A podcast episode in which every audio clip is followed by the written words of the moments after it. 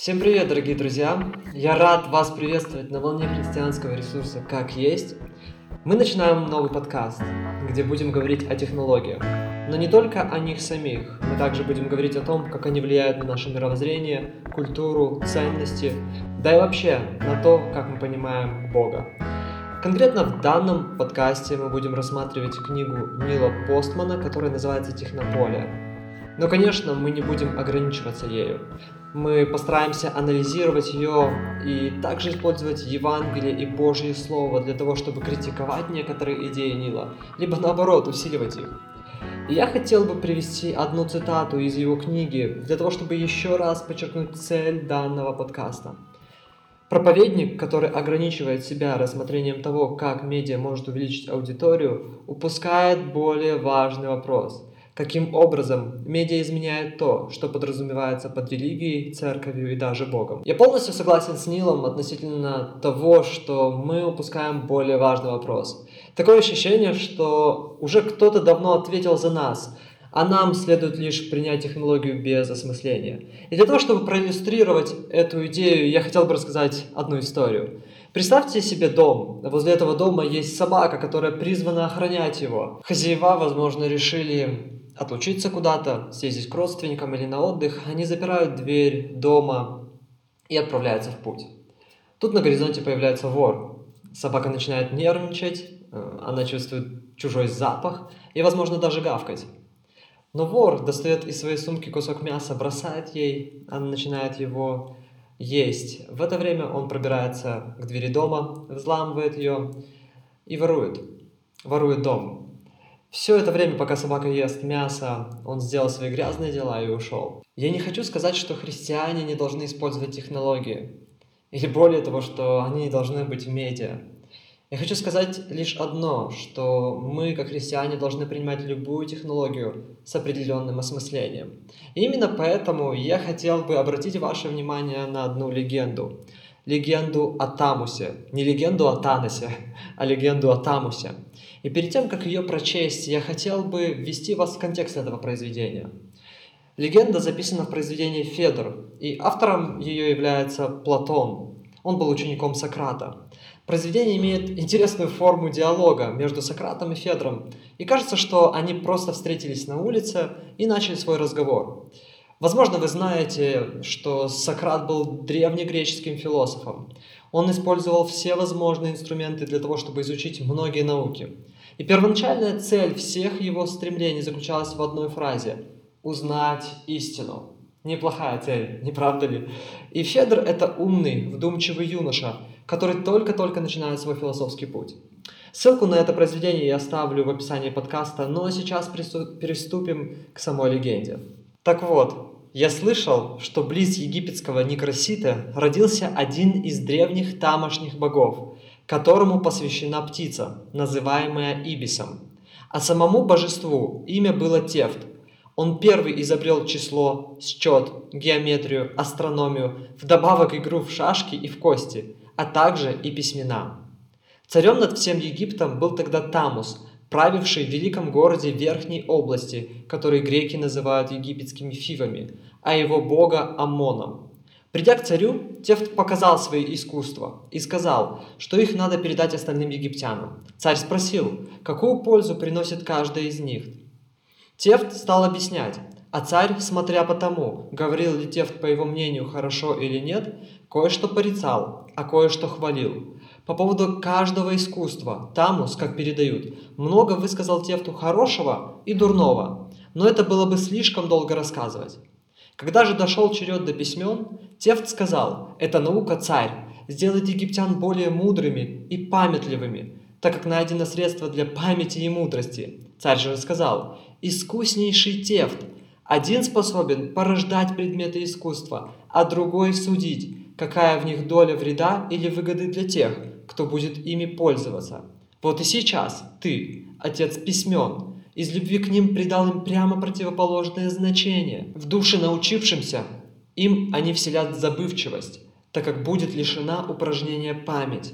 Припоминать станут извне, доверяясь письму, по посторонним знакам, а не изнутри, сами собою. Стало быть, ты нашел средства не для памяти, а для припоминания. Ты даешь ученикам мнимую, а не истинную мудрость. Они у тебя будут многое знать понаслышке, без обучения, и будут казаться многознающими, оставаясь в большинстве невеждами, людьми трудными для общения. Они станут мнимо мудрыми вместо мудрых. Кто-то из вас может задать вполне рациональный вопрос. Зачем рассматривать такую легенду? Но на самом деле в ней содержится несколько принципов, которые помогут нам смотреть на технологическое общество с некой осмотрительностью. Я хотел бы отметить здесь, что легенда не является источником истины, но только лишь Божье Слово. Однако такие размышления могут быть нам полезны. Посмотрите, в этой легенде есть два ведущих персонажа. Тефт – это некое божество, которое родилось в одном из египетских городов. И именно он, по легенде, является изобретателем чисел, геометрии, астрономии и других наук. В общем, он топит за технологию. В другом углу ринга Тамус, царь, который правил всем Египтом. Изобретатель приходит к царю и предлагает свои новшества. Но не только предлагает их, он хочет внедрить их в общество, в культуру. И, собственно, в этом разговоре и содержится основное действие. Из легенды, которую мы прочли вместе с вами, можно извлечь уйму уроков в отношении технологии.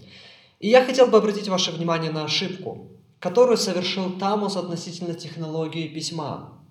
Он утверждал, что такое нововведение будет лишь бременем для народа и не принесет никакой пользы.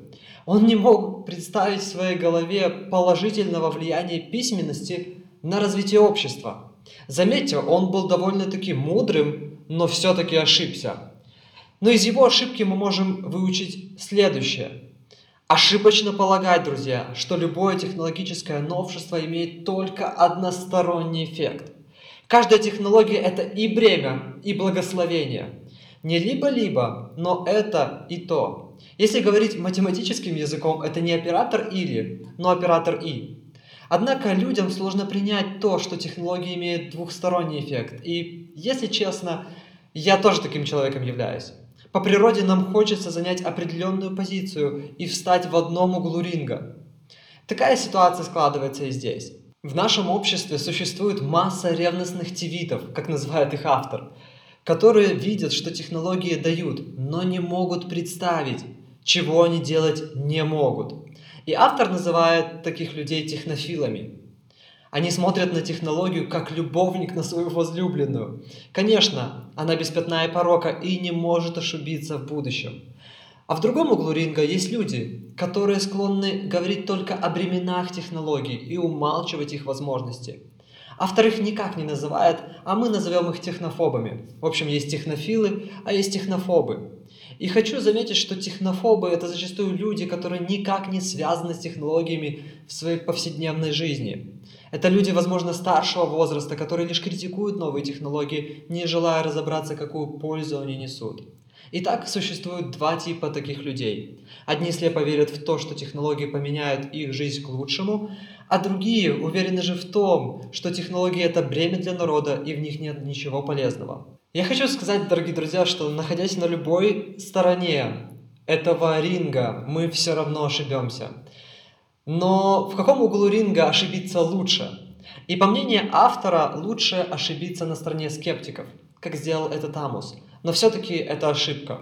Если вы помните, то Тамус привел определенные аргументы за и против с другими технологиями и, возможно, принял некоторые. И таким образом он ошибся только с письменами. Какую позицию занимаете вы? Хотите ли вы ошибиться на территории скептиков или на прогрессивной территории? Вероятно, ваш ответ будет зависеть от вашего мировоззрения, воспитания, учения в церкви. Но лично мое мнение совпадает с мнением автора. Интересно, что Тимоти Келлер в своей проповеди «Что может предложить христианство нашему обществу» говорит о том, что христианство сегодня – это соль для общества. И, скорее всего, сейчас она будет выступать в качестве консервирующего вещества, предохраняя этот мир от разложения и порчи. Я хотел бы привести еще один пример здравой оценки технологии на примере Фрейда. Посмотрите, что он говорит относительно технологий. Есть нечто позитивное в наслаждении технологии. Когда мой друг добрался безопасно до точки назначения, когда я услышал голос сына, который живет за тысячи километров от меня, когда медицина сократила смертность младенцев, а также заражение инфекцией рожениц, да и просто увеличила продолжительность жизни. Здесь Фрейд описывает положительную сторону технологии, но также он и критикует ее. Послушайте, что смысла в том, что мы сокращаем смертность детей, но воспитываем их меньше? Мы сделали сексуальную жизнь людей довольно-таки сложной. Что смысла в продолжительности жизни, если она лишена подлинной радости? Посмотрите, Фрейд полностью понимает все плюсы технологий, но он не воспринимает их легкомысленно. Мудрый человек критикует технологии, признавая их успех. Тамус был мудрым и известным, поэтому он также дает оценку каждой технологии. А относительно письмен, он также высказал идею о том, какое изменение она в себе понесет. В заключение я хотел бы сказать, что христианин должен быть таким мудрым человеком. Он не должен слепо принимать любое технологическое изменение, которое приходит в этот мир, но давать здравую оценку такому изменению. Необходимо попытаться ответить на вопрос, какой эффект или изменение понесет в себе то или другое технологическое изменение в моей церкви, семье или малой группе. Мне очень интересно, что вы думаете по этому поводу. И на самом деле в христианском сообществе не так много ресурсов на тему технологий. Поэтому давайте вместе рассуждать на эту тему. Оставляйте свои комментарии снизу под подкастом. И вообще, скажите, нужно ли делать это дальше? Рассматривать, как Библия отвечает на современные вызовы технологического общества просто давать оценку некоторым технологиям. Поэтому, если вам понравилась данная рубрика и вы хотите продолжение этой истории, также напишите нам об этом. Ну а на сегодня все. Всем пока. Желаю вам сегодня поменьше посмотреть видосиков с рекомендованной секцией на YouTube.